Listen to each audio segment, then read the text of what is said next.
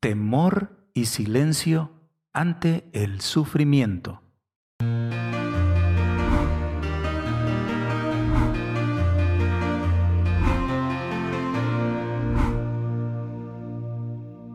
El Rincón de la Palabra. Sábado, 24 de septiembre de 2022. Evangelio según San Lucas, capítulo 9, versículos del 43 al 45. En aquel tiempo, entre la admiración general por lo que hacía, Jesús dijo a sus discípulos, recuerden bien esto que les digo, al Hijo del Hombre lo van a entregar en manos de los hombres.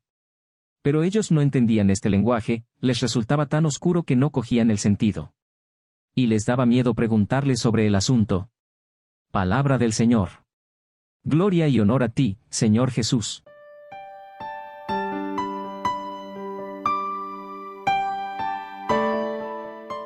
El camino a Jerusalén va terminando y con ello se aproxima el momento de la muerte de Jesús.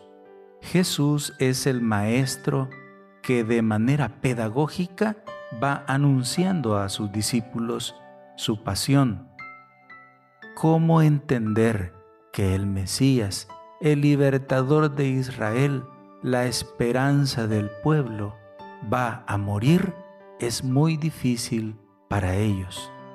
Y para nosotros, hermanos, en las situaciones particulares e individuales que causan dolor o sufrimiento, como una enfermedad, un problema familiar o cualquier otra circunstancia, también nuestra respuesta es parecida a la de los discípulos.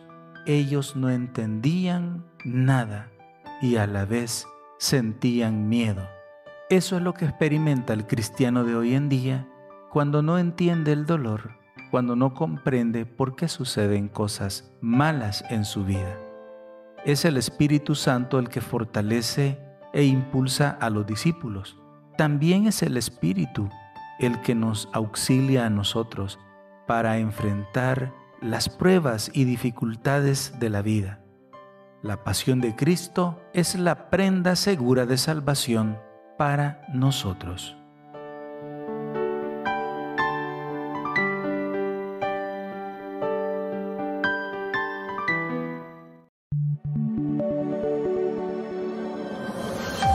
Comunidad Católica Virtual. Beato Carlo Acutis ruega por nosotros.